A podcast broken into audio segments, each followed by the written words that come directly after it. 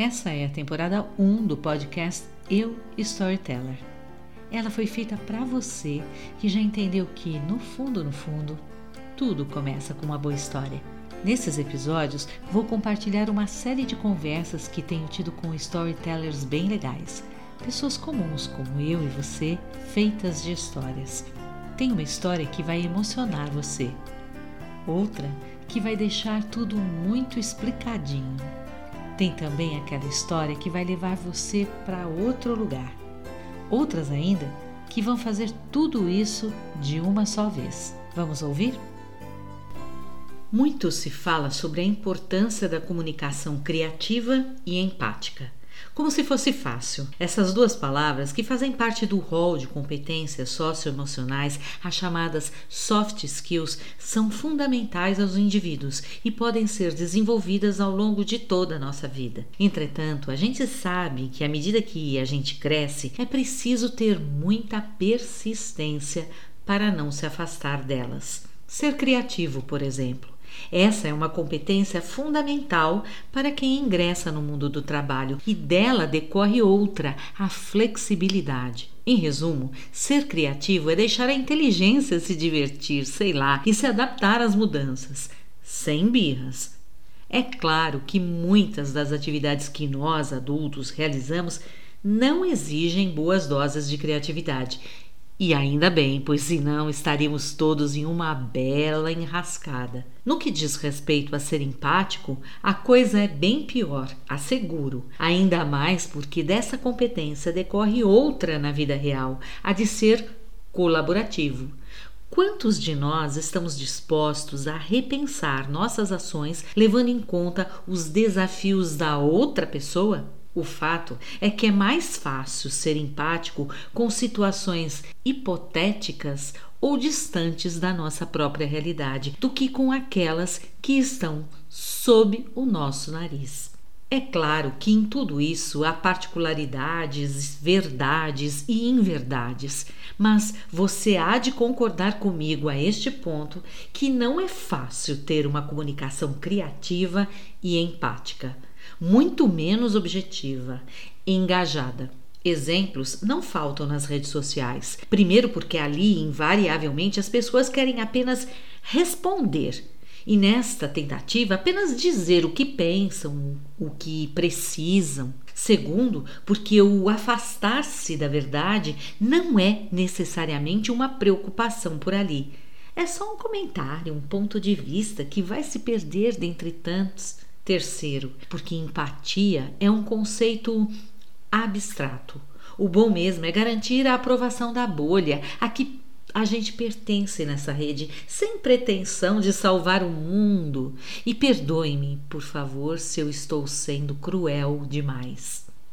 Também nas redes profissionais é possível sentir o mesmo, se bem que mais moderadamente. Fácil explicar tal comedimento. Nas redes profissionais estamos sendo supostamente observados e elas nos servem, por vontade, de vitrine. Por isso tudo é que eu me surpreendi quando eu li um texto da Bruna no LinkedIn, ao mesmo tempo tão criativo e empático. Honesto Bruna Castro Alves, que prefere ser chamada apenas de Bruna Castro, até agora não entende por que ela dispensa um sobrenome tão poderoso, começa um post da semana assim. Em 2005, eu tive a oportunidade da minha vida. Quebrando todas as expectativas, o texto segue absolutamente diferente, criativo, honesto e marcado por uma empatia incomum, muito humana. A verdade é que, por mais que a gente se iluda, nada nos assegura que, ao final de uma história triste e difícil, haja apenas superação. Pois que é isso que as pessoas normalmente vendem lá nas redes sociais e também nas profissionais. Superação, sucesso, modelos, fórmulas, perfeições, desenvolvimentos, alegrias, realizações e olha, por aí vai. Há muito que saber da história de uma pessoa entre a primeira e a última linha. Veja só como a Bruna termina o texto. Não vem com o que passou, passou. Não, não passou, não. Vai estar para sempre aqui comigo. É só isso mesmo. A Bruna Castro falando verdades no LinkedIn. Se você quiser saber um pouco mais sobre esta conversa, quem sabe saber o que a Bruna escreveu entre a primeira e a última linha, vem comigo. Essa conversa foi para lá de interessante. Primeiro que a gente não é honesto nunca para falar, né? A gente sempre perfuma, né? Ainda mais no LinkedIn, né? Ainda mais no LinkedIn, né? Então, eu falei, poxa, mas que bacana, né? Uma pessoa que, primeiro, coloca essa história, desse jeito e o quanto a gente não pode conhecer dessa pessoa, dos valores que ela tem, das coisas que ela tem, das coisas que ela aprendeu, né, dos tombos que ela levou, não só das pingas que ela tomou, mas né, tombos né, que a gente levou, que a gente pudesse é, aproveitar, porque é para isso que vale. Sim. Então, eu queria saber de você, primeiro, né, quem você é, né, de verdade é, o que você faz, o que você gosta, o que você acredita, enfim, e um pouco daquela história, né? Que eu acho que é super bacana você contar. Quem sou eu de verdade foi a pergunta mais profunda que eu já ouvi. Difícil, né? Eu também não sei é, dizer, eu pularia essa. A gente, a primeira coisa que vem na cabeça é, é currículo, né? Isso é muito ruim. Eu vou, eu vou fazer o, o, o inverso. Eu sou carioca, né? Nasci e criada no Rio uma cidadezinha chamada São Gonçalo. É, eu brinco que São Gonçalo é tão ruim, tão ruim, todo mundo que nasce lá, o sonho é sair fora. O dia mais feliz da minha vida foi quando eu saí de São Gonçalo. É, e tive aquela, aquela história é, de muitos brasileiros. Infância difícil, pai abandonou, mãe criando o filho sozinho, blá, blá, blá, situação braba. A vida foi caminhando aos trancos e barrancos, aos poucos melhorando por questões de políticas públicas ajudaram muito a minha mãe a melhorar de vida e, obviamente, a gente também. Mas, resumidamente, eu sou essa, essa garotinha de infância sofrida que cresceu meio tímida e, de repente, se tornou uma adulta extremamente extrovertida e, e que hoje tenta pegar essas, essas histórias que eu contei, que, por exemplo, foi essa que você leu, que daqui a pouco, para quem está ouvindo, calma, que a gente vai contar qual é. Segura o tchan, não vou contar agora não, segura o suspense. Por que, que eu gosto de contar as histórias dessa forma? Sem rodeio, sendo tipo. Esses dias eu fiz um texto que eu dizia assim. Ai, gente, olha, vocês me desculpem. Esse negócio de que passar por situação difícil torna a gente melhor, não sei vocês não, mas assim, é. haja ferida emocional aqui que eu, que eu tratei por causa de situações difíceis. Então eu tento rasgar esse véu do que a gente chama de ser good vibes. Tudo é lindo, vamos olhar o lado positivo da vida. Cara, rasgar essa positividade tóxica e falar: peraí, galera. Não é bem assim. Não é bem assim, não. Deu para resumir bem. Legal. Fala o currículo também? É bom, curiosa. Eu sou jornalista e depois mais velha em design. Hoje eu atuo na, é, na área como. É uma área chamada UX, que é a experiência do usuário, e eu atuo como uma designer de serviços. Basicamente, é um designer que ele vai olhar, obviamente, para o desenho do serviço de uma empresa. Estou precisando. É, não é focado no produto. Estou precisando. Opa! Simbora! 10 reais. É, então, eu, eu, eu comecei a, é, há uns dois anos, eu comecei a fazer textos no LinkedIn o primeiro texto que explodiu foi quando eu falava o seguinte: quando eu era pequenininha, a minha mãe achou importante que eu aprendesse inglês e eu fui bolsista num curso. E aquilo mudou a minha vida. Eu, eu vou, calma, gente, que eu vou chegar na história. Tem um link com a história que eu contei no LinkedIn. É, calma lá. É, calma lá. Então, quando eu. É, todo mundo dizia para mim que falar inglês era importante, então eu treinava a pronúncia o mais perfeito possível. E de repente eu fui trabalhar na IBM do Rio, depois bem mais velha. Eu fui estagiária é, aos 27 na IBM do Rio. Foi um processo seletivo pesadíssimo, muitas lágrimas. Quando eu entrei, eu falei, cara, meu inglês não vai ser o suficiente, porque todo mundo deve ser que proficiente. Um belo dia, mais ou menos assim, terceiro dia de trabalho, o meu chefe tá assim, you, because que é very good, to make decision. E eu falei assim, eu comecei a rir, eu falei, eu não acredito. E várias pessoas falavam inglês Joel Santana. Eu falei, caramba, e as pessoas se matando para aprender o inglês com o sotaque britânico. E, na verdade, no final das contas, gente, é só se comunicar. E esse, esse texto explodiu, que eu falava assim, gente, só abre a boca, só fala. É, you, hi, Good you! Sei lá, mas fala qualquer coisa. E foi o primeiro texto libertador é, que eu contei essa história sobre rasguei o véu da, do, que, do que as pessoas falavam que era importantíssimo falar o inglês, blá blá blá. Eu falei, oxe, a IBM não, tem, não precisa, não. E vocês aí chorando, falando, é, deixando de, de, de aplicar para vagas de emprego, porque ai, eu não falo com sotaques com vocês. E explodiu, explodiu. Ou seja, é, contou a verdade, né? Exatamente. É, que é justamente o que a gente não faz. E, e assim, não é nem por mal, né? E de repente o negócio começou a ter 5 mil curtidas, 7 mil curtidas. Eu falei, meu Deus! Aí eu descobri a fórmula da felicidade do LinkedIn, a minha fórmula, que era é, contar verdades. Aí depois fui escrevendo outros textos, teve um também que eu escrevi, que foi que foi o pico de curtidas, que eu já tive num texto, que foi, eu, eu, dizia o seguinte, eu morava nessa cidade que eu falei para você, no Rio, chamada São Gonçalo, eu trabalhava em Copacabana, é, mais ou menos a Copacabana, que é onde fica, ficava essa empresa que eu trabalhava. E caramba, eu levava três horas, assim, para ir fácil, três horas tranquilamente. E um belo dia, eu tinha uma reunião, uma reunião pela manhã, uma reunião rápida, que a gente chama de daily, né? Que em português seria a reunião diária, uhum. que é uma reunião rápida de 15 minutos para bater o que você fez ontem e o que você vai fazer hoje. Só. Cheguei na empresa, atrasada, óbvio, porque peguei um, a ponte Rio-Niterói parada. Um cara que morava próximo da empresa, que também morava em Copacabana, chegou e falou assim para mim. Eu era estagiária né? Você faltou a, a reunião? Eu falei, ó, oh, fulano, você me desculpa, pelo amor de Deus. Nossa, a ponte engarrafou. Ele virou para mim e falou: Isso não é desculpa. Fulana mora longe, Fulano mora longe. Quisesse saísse mais cedo. Aquilo acabou comigo. Acabou comigo, porque ele morava ao lado da empresa. Eu morava a três horas com um trânsito bom. Acho que ali foi, é, foi o maior choque de realidade que eu tive, de que eu não pertencia àquele lugar, vamos dizer assim. Eu não era bem-vinda naquele lugar apesar de, vamos dizer assim, eu sou uma mulher branca, eu não, eu não passo por situações de racismo, eu não sou uma pessoa LGBTQIA+, eu sou uma... Então, assim, eu não passo por situações que outras minorias passam. Uhum. E mesmo assim, eu senti como ali não era meu lugar. Oh, gente... Fala para mim se não sente. E foi essa história que explodiu, chegou a 36 mil curtidas no LinkedIn. Eu nem sabia dessa sua história, hein? Dessa... Ah.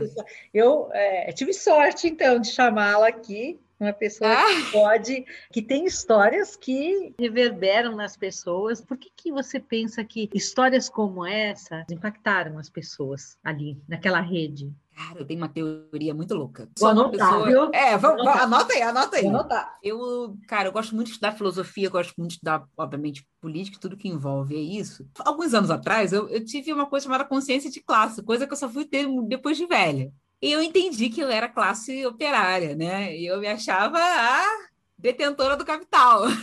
eu falei, cara, eu sou classe operária. Segura essa, essa coisa que eu tô falando. Quando eu entrei no LinkedIn, eu via muito o contrário. Eu via as pessoas de sucesso Sim. ensinando as suas fórmulas de sucesso, do mil ao milhão.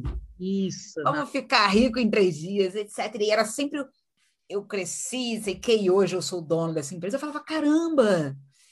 Mas assim, não é isso não é a história de todos nós. Então eu comecei a contar a história que as pessoas não contavam. Quer dizer, não, é, generalizar é horrível. Muitas outras pessoas já faziam isso antes de mim. Não sou pioneira, não. Quem me dera. Mas eu comecei a contar, e principalmente uma outra questão, de uma forma acessível. Eu entendo um texto acadêmico, beleza. A maioria das pessoas não entendem. Sim. Então, para que, que eu vou escrever de uma forma, uma linguagem formal, ultraformal, para a grande massa. Você não está sendo acessível para as outras pessoas. É, então, eu comecei a escrever como se eu estivesse conversando, que foi o que você falou, no tete a tete. Então, assim, eu não me preparava para o texto, eu não relia, era pau. Eu, eu, eu acordava, vamos supor, tinha aquele insight e jogava. Porque eu pegava o que estava na minha cabeça e eu jogava. Eu não é, floreava, é, vamos dizer assim, né? Eu não tentava trocar palavras ou construir melhor, óbvio que eu olhava a pontuação, porque para não ficar. É, é bom. Mas, então juntou, juntou essas duas coisas, a minha percepção de que, caramba, eu, como classe operária, eu não estou chegando nesse sucesso todo que o povo está falando. Aqui de baixo tá brabo. Na época, Eu comecei a escrever acho dois, três anos atrás, eu ainda morava, não, três anos morava no Rio, dos quatro anos que eu escrevo no LinkedIn Jesus. Eu morava no Rio, então aquela história, busão lotado e tal, tal, tal. Eu falei, pô, quem está escrevendo para mim? E foi aí que o negócio deslanchou. Puxa vida, que legal. Você sabe que essa coisa de escrever é, de forma rebuscada, eu, eu sou uma pessoa da, do papel, né? Uhum. E, e assim, eu acho que por isso que eu fiquei tão encantada também com a locução, né? Porque você tem que simplificar, não tem jeito. Eu dei muita risada, sabe, nesse curso, porque é, às vezes não dava, eu não conseguia, não dava, era simples demais e eu não chegava. E, e eu estou fazendo justamente esse esforço agora, um esforço mais assim, bem grande, é, não para encontrar um sinônimo para aquela palavra, sabe? Mas para dizer realmente aquilo que, sabe, direto, o que veio, a primeira coisa. E eu cheguei até, assim, recentemente, uma colega disse assim: Nossa, esse texto parece que nem foi você que escreveu. Eu falei: Bom, isso é bom, né? Isso foi um elogio? É, eu estou atingindo o meu objetivo, né? E, e, e é muito legal isso, porque você você ter essa, essa aproximação, na verdade, tudo bem que a escrita é quem você é, né? Se eu escrevo assim, é porque eu, eu não é que eu estou fingindo, mas eu acho que fazer esse movimento para atingir o outro é muito legal, porque, afinal de contas, eu não estou escrevendo só para mim, eu estou escrevendo para o outro. Por que, que o outro Sim. não está lendo? Por que, que o outro não está curtindo? né? É porque é, eu não estou chegando lá, né? Então, se eu quero mesmo, eu tenho que chegar. Então, para mim foi um desafio, tem sido um desafio, sabe?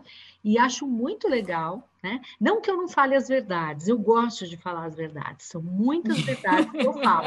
Aliás, assim, é, eu sou, é, eu sou bem do avesso mesmo, eu tenho visões assim, bem assim, de trás da árvore, sabe? Assim, de trás ali daquela folhagem, mas para você entender, você precisa parar, ler. Acho que eu falo em letra de forma, sabe? Eu escrevo em letra de forma, desenhado. Então, eu tenho feito esse movimento. E eu, eu acho muito legal isso, porque eu vejo, tem algumas pessoas lá no LinkedIn que são nessa linha. Então, o seu texto me surpreendeu, de verdade. Era que bom! Porque é diferente, é falar de um problema de uma maneira diferente, mas tem a ver com a sua personalidade, tem a ver com a sua história, entendeu? Então, eu também não posso querer ser o que você é, né? Mas é, a sua história me dá uma lição, né? uma lição que a gente precisa simplificar, a gente precisa olhar não só a, a, própria história, né? Mas eu acho que até os fatos, aquilo que acontece com a gente, com uma objetividade que às vezes romantizar demais, uhum, sabe? Você perfeito. É, extrapolar demais, puxar raciocínio demais. Eu estava lendo esses dias o agora, depois de véia, que eu fui ler alguns dos clássicos, né? Eu estava lendo A Revolução dos Bichos, né? Esses ah, dias. E eu falei bom, pro... muito bom. Muito bom. Caraca, genial. E eu tive uma, uma, uma coisa na minha cabeça. Eu falei, caramba, livro perfeito, adorei. Uh, ele usando a metáfora dos bichinhos, bacana, muito legal. Mas ainda assim, eu ficava rindo sozinha das palavras que o tradutor tinha usado, tipo, sei lá, então o tilim tentar do, do, da pata do cavalo, eu ficava, caramba, gente, que isso? Sei lá, eu, agora eu não vou lembrar, gente, perdão. Sim, eu sei. Que é, eu tenho muito disso, viu? Eu tenho muito disso, eu fico pensando, pensando. que eu boto aqui? Entendeu? Então, essa daqui, ela vai dizer para a pessoa, porque ela vai pensar, ela pensa nada, ela é, não pensa, pensa nada. nada. Cara, é, é, preto no branco, é igual eu falo, lá no Rio tem um jornal chamado Meia Hora. Cara, é, o Meia Hora ele tem os, as chamadas de manchetes, as manchetes mais bizarras, só que é preto no branco, tipo. É, marido mata esposa, foge e morre. É, sabe? É, até, você tipo, sai até pau. desinformado, né? Você sai até desinformado. desinformado. E eu tava lendo esse livro e eu falei, caramba, livro legal, livro bacana, só que eu acho que quem deveria ler esse livro que é a grande massa, não vai conseguir interpretar esse livro, porque o livro é difícil de ler, ponto. Não quero isso. E uma grande amiga minha, que é doutoranda, ela sempre fala isso. Ela, ela falou, Bruna, a gente tem que escrever dessa forma por causa da academia, mas assim, o estudo dela é muito interessante, é sobre como as crianças adquirem a linguagem, né? A aquisição da linguagem em crianças. Os pais dela não conseguem ler uma frase do meu estudo. Então, para quem de fato eu estou fazendo o meu estudo? Mas, agora, para sanar a, a, a, curiosidade de todos que estão ouvindo, vou contar que história é essa. É, do LinkedIn que a que a Helenice chegou e me chamou aqui. Uh, em, eu tenho 31 anos, né? Agora em 2021. Em 2005 eu tinha 15 anos. Uma situação uh, de vida até mais confortável do que eu tinha na infância, né? Mais ou menos. Porém, eu tenho uma irmã que aos 18 anos foi para os Estados Unidos. Ela foi ilegal, né? Ela foi ilegalmente e lá ela fascinava. Depois de um tempo, ela começou a ganhar dinheiro com a faxina, e etc, etc. E ela ligou para minha mãe e falou: Mãe, manda a Bruna para cá. Eu queria muito que ela estudasse inglês. E lá fui eu, aos 15 anos, ilegalmente. Eu só não fui, assim, eu não entrei pelo, por fronteiras, uhum. mas eu fui com visto de turista de um mês e morei um ano. Sim, é... gente, nos Estados Unidos hoje acho que é mais difícil ainda, né? Ah, sim, naquela época. Quase impossível. Naquela época, então, quando eu cheguei lá, é, eu estudei inglês. Eu fiz o segundo ano do high school lá, né? O segundo ano do ensino médio. Trabalhei como garçonete, fiz muito pico como babá e tal. Uh, mas a vida não é como as pessoas imaginam nos Estados Unidos. Então, eu voltei depois desse um ano, também tinha 15 anos e tal. E o que, que acontece com essa história? Um dia eu fui contar essa história para um grupo de amigos de trabalho, faz uns dois anos atrás. E eu falei, caramba, foi muito difícil. Contei as histórias das pessoas, eu contei como era difícil as pessoas falavam, é brasileira? Hum, sabe? Olhavam com desdém e as pessoas falavam assim, caramba, mas Bruno, olha só, ah, esquece o que passou. Olha, olha para onde você está agora, você tem que ser grata com o que você tem agora, esquece, isso aí passou. E eu fiquei olhando assim, eu, puxa, e, me senti envergonhada envergonhada de contar essa história e olhar para o lado negativo. Então eu parei de contar essa história. Eu falei, putz, ai, eu vou me vitimizar, não vou contar nada disso. É, é a famosa compaixão, né? Que vem não sei da onde, né? Exatamente. Mas olha, coitada, né? Eu não queria que as pessoas olhassem para mim. É tadinha. necessário, né? Ah, ela tá fazendo de vítima, ela. Hum. É. Então, eu parei de contar essa história por, por muito tempo. Na verdade, poucas pessoas sabem dessa história. E ontem eu falei: quer saber de uma coisa? Eu vou, vou abrir essa história para Deus e o mundo. Eu escrevi no LinkedIn essa história. Eu falei: chega de esconder o que eu passei, porque as pessoas ficam com esse discurso de positividade. Vamos olhar para o lado positivo. Vamos olhar para o bom, foque no agora, eu esqueço. Não, eu não posso esquecer o que aconteceu. Claro que não. É a minha história eu não, eu não superei aqui, vamos dizer assim. É, é, aquela vivência nos Estados Unidos foi muito bacana, ter contato com a cultura, beleza. Morar ilegal não é legal. É. Digo para vocês que é, é, barra, sabe? Existem feridas emocionais. Então, assim, desculpa, não dá para ficar tirando o lado positivo. Então, eu falei abertamente, gente, falei, olha só, chega, vou falar, inclusive você que está aí lendo meu texto, conte a sua história. Quer saber? Ah, você é favelado, você nasceu na, na na, na, na, miséria, você conta a sua história, sim, porque ela é parte do que você é, você fez isso, aquilo. Conta, porque a vida não é só feita de histórias. Fui à Disney, fiz intercâmbio. Gente, nada contra. Tem pessoas é. que têm, teve o privilégio, claro. tiveram o privilégio. Mas a vida não é só feita disso. A massa não foi à Disney. A grande massa não fez intercâmbio. Uhum, e nem nunca fará. E nem nunca fará. Entendeu? Eu acho que foi isso que explodiu. E eu sou muito conforme eu vou, eu vou, eu vou envelhecendo, a idade vai correndo, eu vou ficando cada vez menos tolerante. Então, para hum? você ver como que as pessoas elas querem aquela história de vida, história clássica, tipo jornada do herói, cíclica, uhum, começo, e fim, né? Embora a própria jornada do herói ela já ela, ela já deixa isso, né? claro que quando ele chega, quando o herói chega lá para o último lápis, ele já também não consegue retornar para o lugar comum, porque ele é uh -uh. totalmente transformado.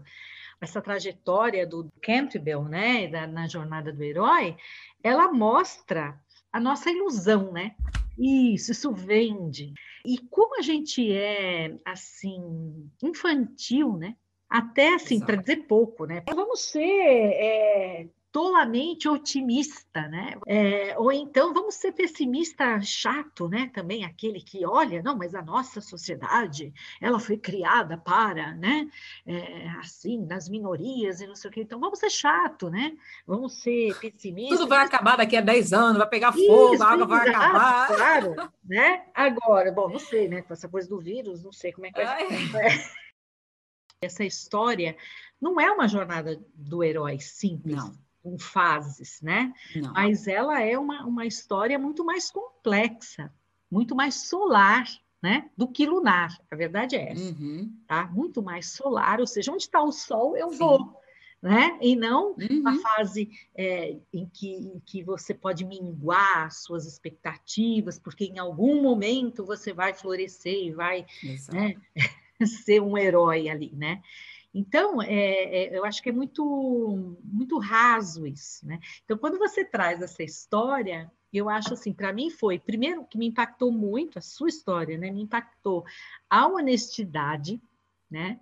E é uma honestidade que você percebe que ela é original mesmo, ela não é uma, uma história criada, pensada, uhum. ela foi rápida, mesmo como você falou. Sai na cabeça vai para o teclado. Coloquei. É, não vai medir palavras, o que, que as pessoas vão pensar de mim, a minha imagem aqui, o que é, né, e tudo mais, o que, que eu estou fazendo aqui. Honesta, né? Uhum. Impacta de verdade, né? E, e, é isso, eu achei muito legal. Quero conhecer outras histórias que você escreveu. Nada que eu digo, eu digo, ah, nunca vou mudar a minha percepção sobre isso. Não sei quem eu vou ser amanhã. A Bruna, de três anos atrás, ficou para trás, enterrada. Espero que ela não volte mais. O que eu quero dizer com isso é que, quando eu comecei a contar as histórias, e o negócio começou a explodir, eu não percebia o potencial que eu tinha em contar histórias.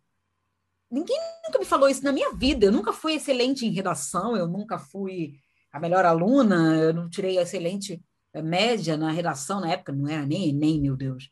Foi tudo muito rápido. Se senti, me senti incomodada pela forma como as pessoas escreviam e se descrever do meu jeito. E de repente colou. É, como eu falei para vocês, eu trabalho na área de experiência do usuário, eu tenho um podcast, que é canal no YouTube, que, que cresceu por um monte de coisa. O que, que eu quero com esse, que chama Clube do UX? Qual é a minha, uh, a minha missão com o Clube do UX? Eu quero levar o UX design, que, é, que são assuntos relacionados à área de UX design, para o máximo de pessoas possível, usando uh, linguagem facilitada e muito mais do que isso, usando a verdade do dia a dia. Uh, na nossa área, assim como muitas outras, tem muitas pessoas que prometem cursos, que prometem muitas coisas, e eu falo, está errado. O dia a dia não é isso. Hoje mesmo recebi uma mensagem da menina me falando, Bruna, quando o clube do UX volta? Porque você foi a única pessoa que eu vi que dizia a verdade sobre a área. E eu fiquei assim, caramba, que loucura, que vai muito, tem muito a ver com o meu texto. Ou seja, a, então parece que a minha missão aqui é falar a verdade, não florear, e não é falar a verdade do tipo, olha, eu vou falar na cara, hein? Vou dizer verdades aqui na cara. Não. É, eu não, não, falo a verdade na cara de ninguém. É, que, as, que, as, pessoas não queiram ouvir, eu falo as minhas verdades. Então, quando eu li isso e eu associei, eu falei: olha, o texto que eu escrevi, onde eu queria tirar o véu do você consegue, do, do otimista, uhum. tem tudo a ver com tudo o que eu faço. Por exemplo, quando estou numa reunião de trabalho, apesar de eu falar inglês fluente, você não vai me ver falando uma palavra em inglês. E se eu falar, eu vou traduzir. Eu falar assim, ah, eu tive um insight, uma, uma percepção, logo depois eu já trago. Eu quero facilitar, sabe? Eu quero trazer as pessoas para o dia a dia, falar, falar a língua que elas querem. Se eu chegar aqui e falar para você, ah, porque é, se a gente perceber o stakeholder, ele tem um mindset muito. Não. A gente nem precisaria fazer dessa forma, mesmo no meio uh, é, de grandes corporações, né? no meio de grandes corporações. Mas eu, eu escolhi isso. Eu escolhi assim. Eu quero ensinar as pessoas por meio do, da linguagem facilitada. Eu não sei se existe já um estudo sobre isso. Ah, se alguma existe. Eu acho, porque em outras áreas talvez, eu já te digo. Sério? É. Quero saber sobre isso. Então, não, isso que eu queria. É, eu acho. Desde que... o início. Fale, por favor. acho muito legal isso, porque eu também é, passei por esse processo, né? Como eu digo para você, a escrita para mim sempre foi muito formalizada. E, e eu gosto da escrita forma, formal, né? É, embora eu não seja uma pessoa assim muito de, é, olha, nossa, preciso estudar, eu sei, eu sou cheia de, né, de, é, biografias, nada disso. Eu preciso da internet aqui, sabe? Eu sei buscar, né? Mas é, eu também, há, há, poucos anos atrás, eu, eu dou um nome para isso, né? E eu fui atrás dessa, desse processo. Porque como eu trabalho com, com crianças, adolescentes e jovens... Que bacana. o que, que eu vejo, né? É, que o conhecimento, ele é muito chato, né? Para esses jovens, às vezes. Existe lá uma parcela, né? Que está super, hiper interessada. Mas a grande maioria está é, tá cansada, não quer, está longe, a escola está longe. Então, a, a minha, uhum. a minha ideia é. Eu fui buscar alguma coisa para deixar mais simples. E pesquisando, eu achei. É, até um, tinha um programa na USP que falava sobre Opa. Tem que anotar. É, então, não, mas não, não, exatamente não, é um movimento que tem lá dentro, tá? Que se chama é, digestão e popularização do conhecimento. Vou anotar isso agora. É, a, a, aquelas mulheres, meninas cientistas, aquele projeto que tem na USP, Meninas sim, Cientistas, sim. é baseado nesse princípio, de que o conhecimento ele precisa ser digerido, sair da academia, ir para os jovens, tá? Para que eles tenham interesse em ser cientistas tá? E fazer a diferença no país, né? É, e no mundo. E, e, eu fiquei com essa ideia de digerir e popularizar, digerir e popularizar. digerir é deixar... já, já adorei. É, digerir é, usando uma palavra simples, né? Mastigar e deixar aquilo muito na cara mesmo, sabe? E aí eu comecei, eu fiz um trabalho é, com os podcasts, eu fiz, foi aí que eu dei, dei asas, né? Uhum. É, de, de gestão e popularização dos direitos humanos. Nossa! direitos, com Adorei. crianças e adolescentes, né? De 12 anos até 14 anos. Como contando as próprias histórias, tentando espelhar os direitos para elas mesmas e projetar para outros que não são elas. Então, eu sou assim, né? E a Bruna é assim, tá? Portanto, né? Esse é um direito que eu não sinto na pele, mas a Bruna uhum. sentiu, porque ela está contando uhum. uma história para mim. Então, é, que é um exercício né, de empatia e tudo mais. Isso eu acho que se aplica o tempo todo. Eu acho que o que você está fazendo né, é justamente isso: é, é, é digerir, é mastigar. É, o que, que essa história tem a ver? essa história que eu contei aqui? Para onde ela me leva? Para onde ela deve levar vocês? Eu acho que isso é, eu acho que esse é o grande ponto, sabe? Nós estamos numa situação hoje, né, até política e tudo mais. Uhum. Eu acho que é isso, sabe? Você não pode ter é, as ideias iguais às dos outros, sabe? Você tem que ser do avesso mesmo. Se for o caso, você se desvira e fica igual. Você, você sabe, você, você que vai decidir, mas você precisa ter essa visão do avesso. Uhum. Essa visão mastigada, sabe, cortada das coisas, tá? Então, deixa eu ver, né? O que, que é que eu estou entendendo aqui? É isso? E o que a gente mais vê numa rede como essa do LinkedIn é que as pessoas, elas, bom, só entendem o que elas querem, claro. Isso daí, uhum, né? Com certeza. É. Em qualquer lugar, né? Em qualquer lugar. Claro. É, então, esse, porque esse exercício ele é muito difícil. Ou você precisa sair do seu lugar, né? É muito difícil. Sensacional que você, a, a forma como você abordou, né? Vou entrar aqui no seu podcast, né? Ah. É você que faz o podcast? Eu que faço, é um, é um podcast mais técnico, né? Que fala mais sobre a área, mas assim, é muito informal, muito. É, às vezes, para tornar mais leve, eu solto uma brincadeirinha assim. É, para tornar o ambiente mais leve, trago muito o público, porque quando eu falo público, é porque como eu, eu uso, eu faço uma videochamada, chamo três convidados e as pessoas ficam acompanhando nessa videochamada. Só que eu, eu falo para elas assim: você quer abrir o microfone? Você abre e vem falar comigo. Entendeu? Isso ah, é uma ah, coisa que eu gosto, interagir com a, abre aspas, com a plateia. Uhum. É, então, eu gosto muito de interagir, trazer a plateia para perto, mas não daquela forma maçante que a gente é, vê em muitos lugares. Então, é, não, acho que, na verdade, assim, isso tudo surgiu, se, eu, se você fosse me perguntar de onde surgiu tudo isso, é, eu tenho uma mãe que é professora, é, a aula da minha mãe eram aulas incríveis, assim, depois eu, eu, me tornei professora de inglês, né? dei aula por muitos anos, e uma, uma das coisas que me irritava era no ensino do, da língua inglesa, as pessoas ficavam muito, é como a gente chama o by the book, né? Usando tudo que estava exatamente no livro. Ai, meu Deus. Odeio. Cara, gente, é horrível. Eu fui uma péssima aluna na escola, eu tenho é, um TDAH, tinha, né? Hoje já bem controlado, mas assim, horrível, assim, não consegui prestar atenção em nada. E se você está falando assim, porque a queda da Bastilha foi em 1800... E... Você ia dormir, gente. Você ia dormir. Eu, como uma criança que não, não prestava atenção, eu iria dormir. Eu já sou uma adulta que tem dificuldade de prestar atenção, mas não é criança.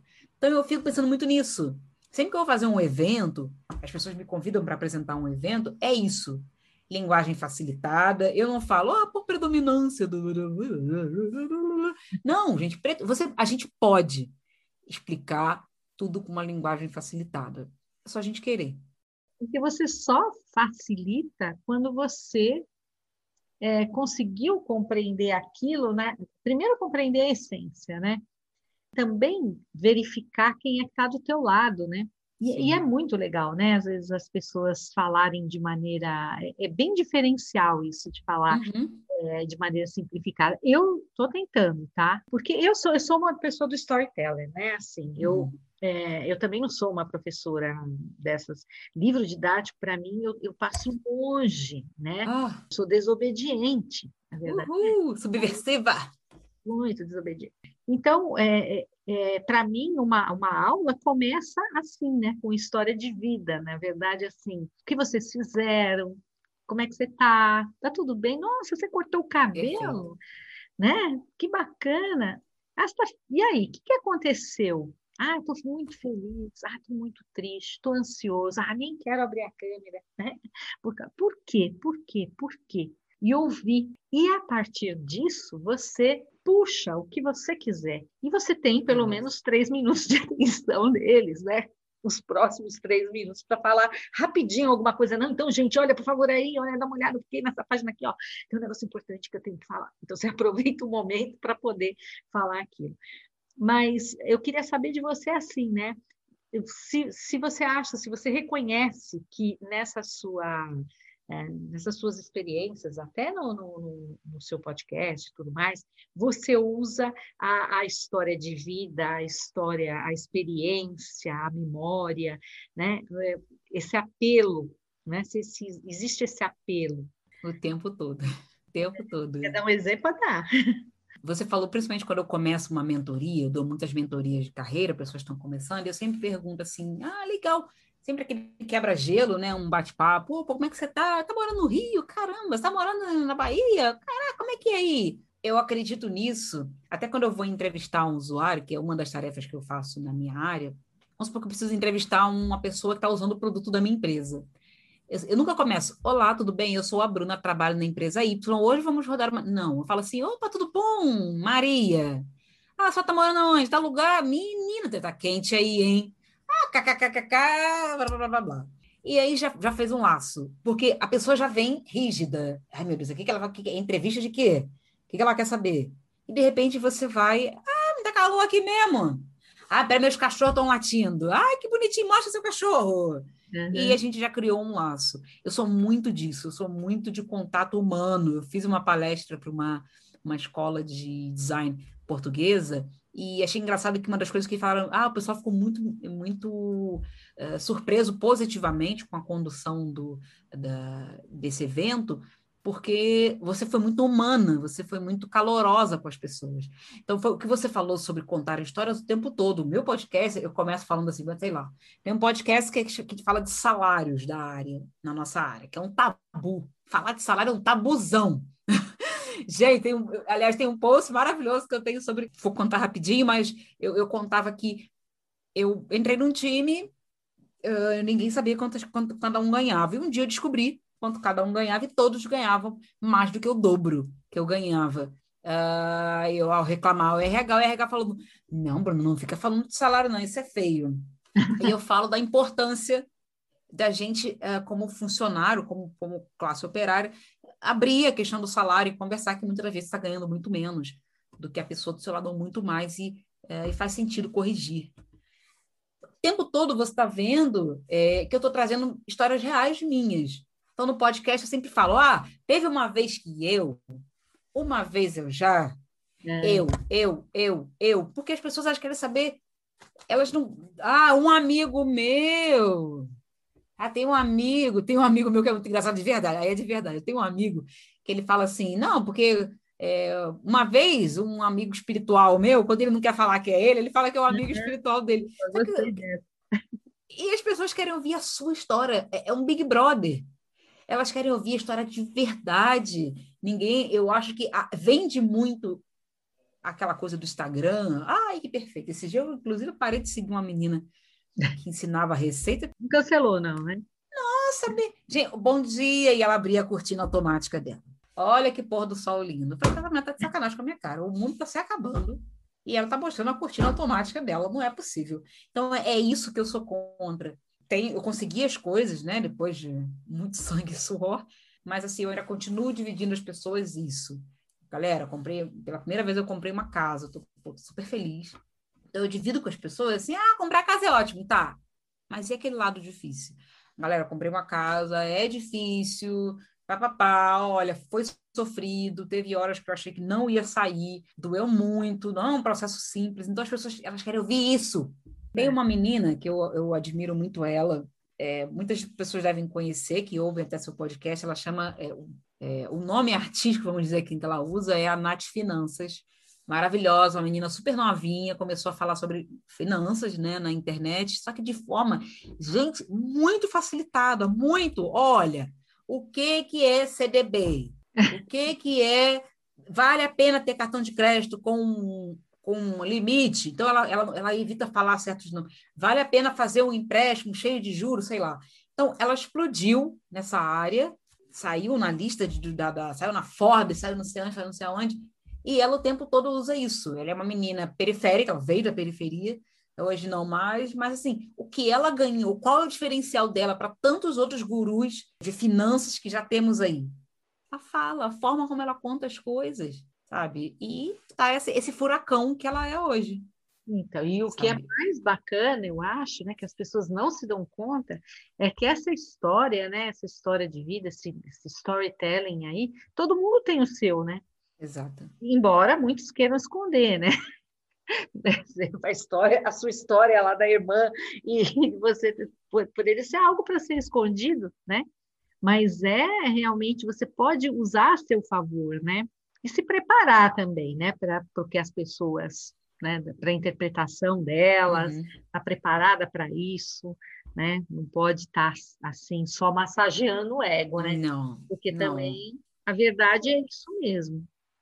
Alguém falou para mim uma coisa interessante que eu de um texto que eu escrevi também falando sobre essa questão de situações difíceis. E, e eu não estou falando de situações difíceis do tipo, ah, ficar esperando o ônibus na chuva. Não. Uhum. Situações que, de, de, de é, vivenciar é, violência e etc. Elas são coisas que não me tornaram mais fortes, só me trouxeram sequelas emocionais que eu tive que cuidar. E ela, essa pessoa falou para mim assim, Bruna, eu acho esse discurso do que o que não mata te fortalece ou outras coisas muito ruim para nós como indivíduo, porque porque culpabiliza você pela forma como você reagiu a um problema.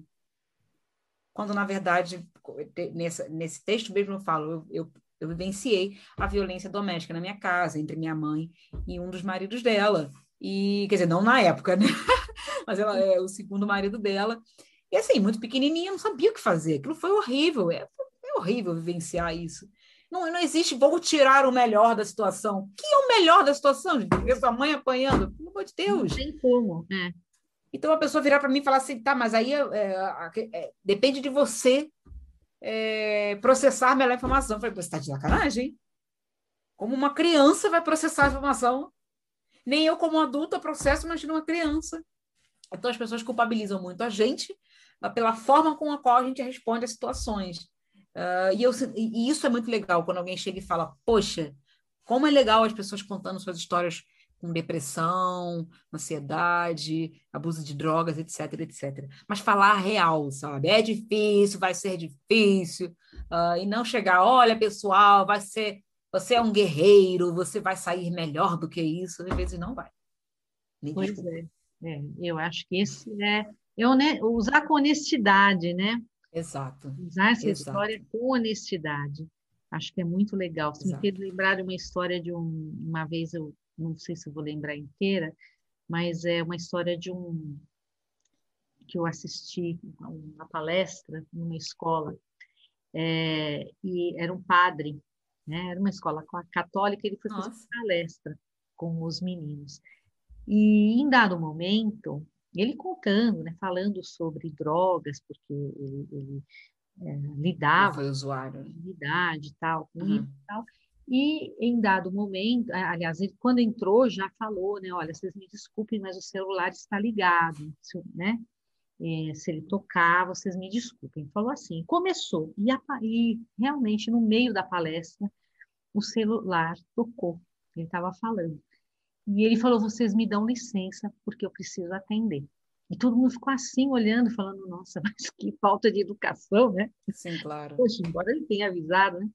E ele ficou fora ali alguns minutos e voltou e dizendo assim: Eu vou terminar a palestra aqui. Vocês me desculpem, mas eu tenho uma pessoa me chamando, um rapaz me chamando, e eu preciso ir agora. E assim, aquilo, até eu lembro, eu fico emocionada, porque é, é, aquilo impactou tanto naqueles meninos, mas tanto, que ele foi embora, mas a, o encontro continuou sabe? Para falar sobre aquelas coisas, é, para ver o que aquilo né, que tinha acontecido ali, para entender o que tinha acontecido, quem poderia ser, né? É, para aquela realidade. Então, assim, eu acho que não tem coisa melhor do que, você, do que a verdade, né? Embora ela, ela realmente seja muito difícil, né? Oh. É, e ela não vai se tornar, às vezes, uma coisa ruim, não vai se tornar uma coisa boa, ela vai continuar Exato. sendo ruim. Sim. Né? É, mas ela pode sim é, mover, né? tirar você do lugar, mover não no sentido de oh, vou, agora eu vou derrubar essa montanha, não, mas tirar você do lugar, sabe, do seu, do seu conforto e falar, peraí, nunca mais eu quero isso aqui, isso aqui não, tá? Alguém me ajude aí, né? Buscar ajuda também, né? Alguém me ajude porque isso tá, eu não estou conseguindo. Por favor, eu quero Sim. sair. Eu só sei Sim. que eu não quero.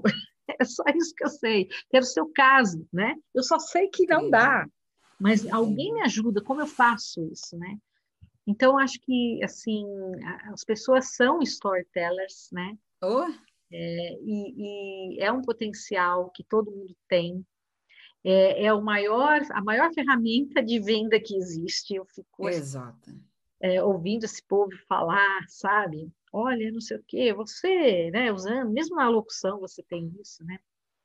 Essa, essas frases de efeitos, esses gatilhos mentais, ensinando os gatilhos. Gente, por que ensinar? Os, os gatilhos estão lá, o cara sabe, né? É só dizer que ele consegue, né? é. mostrar para ele, tá vendo? Olha, isso aqui, tá vendo o que você está fazendo, né? É, é, um gatilho mental, é uma coisa que você pode usar sempre. Isso que você está falando, eu tenho muitos alunos que às vezes falam assim, não, não sei do que falar, vou escrever alguma coisa, não sei do que falar, né?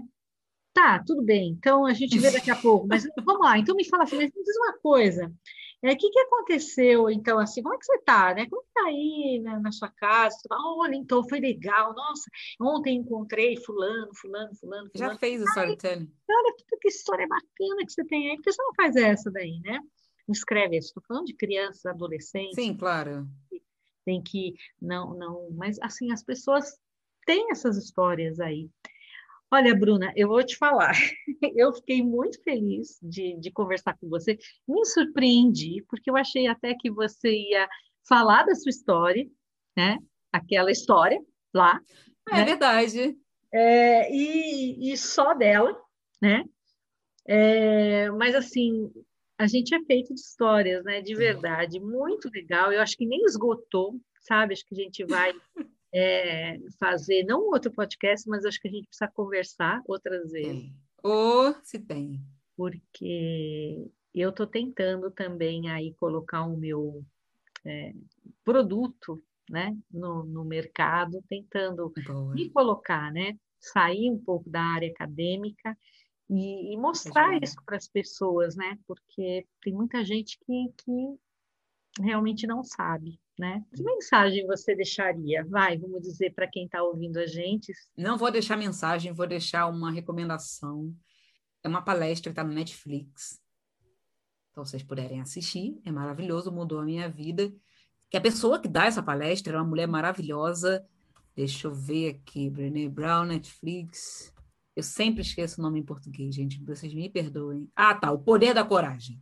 Hum. Aê! Gente, o Poder da Coragem, no Netflix. Basicamente, ela é uma, ela é uma estudiosa acadêmica, é uma doutora, e ela estudou o que Uh, o que fazia as pessoas serem terem sucesso nas suas vidas, em mais determinadas áreas, não só sucesso profissional ou financeiro, nada disso. É sucesso no relacionamento, sucesso, etc, etc, etc e ela concluiu que é a vulnerabilidade, ou seja, uhum. você ser vulnerável. E, obviamente, não é só isso, ela vai explicando o porquê disso ao longo da palestra. Não vou dar spoiler. E, assim, mudou a minha vida. Eu fiquei tipo, meu Deus, eu preciso casar com essa mulher. Uh, ela é maravilhosa, indico muito. Se puderem, por favor, termina de ouvir esse podcast, termina de lavar a louça senta o bumbum no sofá e vai ver o poder da ah, coragem. Eu, quando a gente pensa em personagem, né? Eu sempre penso no, no Coringa, né? Você assistiu o filme do Coringa? Sim, sim. Nossa, então a, a vulnerabilidade dele ali, né? Aquilo que ninguém viu, né? E que se ele soubesse, tivesse tido a oportunidade, né? De, de contar ou de mostrar que as pessoas pudessem ver como ele poder, poderia ter sido tido outro caminho. Claro, é o Coringa, né? Ah, claro, é um personagem fictício, mas mesmo assim. Não vai, né? Não. Senão não seria o Coringa, né? Mas a vida não precisa ser assim, né? A vida não. pode ser diferente, né? Aliás, não é assim, né? A gente é. sempre tem oportunidades e oportunidades. Ai, que delícia. Mas olha, Elenice, eu queria de verdade agradecer. O convite foi totalmente de supetão, eu fiquei muito feliz por você ter convidado de verdade. É, é, foi muito bem recepcionada, foi muito bem tudo, todo o nosso diálogo, uh, as pessoas não sabem, mas a gente se falou antes, obviamente, no, é, nas redes sociais, até chegar até aqui, foi papo, sabe, foi muito, muito tranquilo, foi muito gostoso, e eu falei, poxa, vou falar com ela, gostei da abordagem. Foi um presente para mim. Legal. Esse é o começo só, né? Muito obrigada, Bruna, pela obrigada sua atenção, pela sua generosidade, né, pela sua energia, né? Que legal, adorei, adorei. Gente, um abraço, obrigadão, Helenice. Obrigada a você. Beijo. Também. Até mais, Bruna. Boa noite para você. Você acabou de ouvir mais um episódio da primeira temporada Eu Storyteller. Tem uma história para contar? Escreva para mim labvozes@gmail.com. Eu sou Helenice Schiavon e estou também no Instagram, labvozes. Ah, toda quinta tem texto novo no blog. Procura lá em labvozes.com.